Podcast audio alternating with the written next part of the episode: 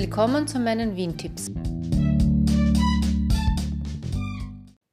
Ja, jetzt wo die Restaurants geschlossen haben und man die Wohnung nicht verlassen soll, wäre es unpassend, Lokale zu empfehlen oder Orte, die man sich anschauen soll.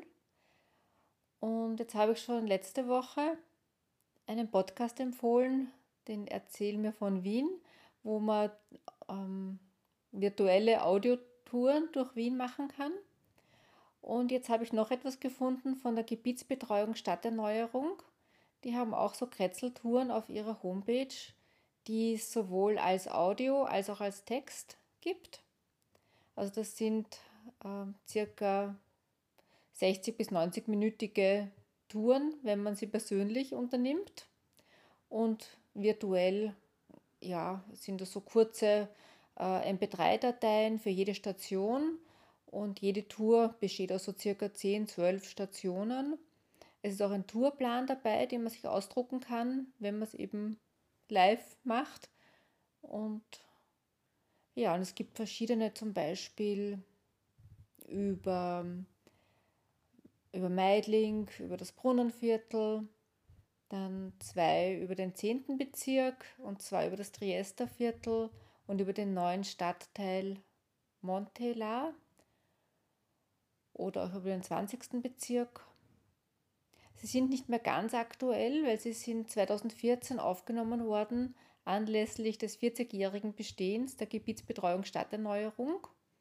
Also mir ist das bei, dem, ähm, bei der Tour durch den 20. Bezirk aufgefallen, weil da war ich vor kurzem erst und wir haben uns dieses Nordbahnviertel angeschaut, wo ein neuer Stadtteil entsteht und das ist hier noch nicht aufgenommen. Das ist noch ein bisschen veraltet, aber im Großen und Ganzen, ja, also die Geschichte von, von, von Häusern und, und Straßen, das ist ja eigentlich alles noch aktuell und auch so ist es noch nicht so veraltet.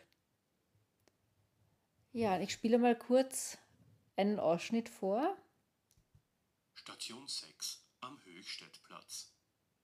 Die Meldemannstraße ist benannt nach Nikolaus Meldemann, Meldemann war Kartograf und fertigte 1529 die erste Rundansicht von Wien an. Linker Hand weiter hinten befindet sich das ehemalige Männerwohnheim Meldemannstraße, in dem heute ein Pflegewohnhaus mit angeschlossenem Tageszentrum untergebracht ist. Rechts von ihnen öffnet sich der Höchstädtplatz, den sie nun umrunden, beginnend beim Wohnturm an der Machfeldstraße.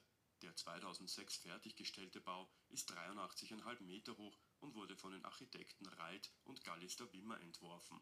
Auf der gegenüberliegenden Straßenseite der Machfeldstraße steht das gelbe Gebäude des ehemaligen Globus Verlags.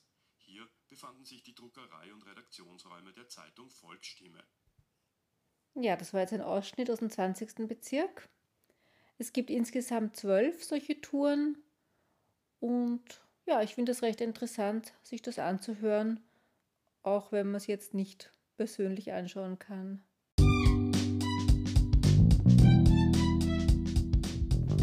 Danke fürs Zuhören und bis zum nächsten Mal. Alle Folgen sind auf wien-tipps.info zu finden.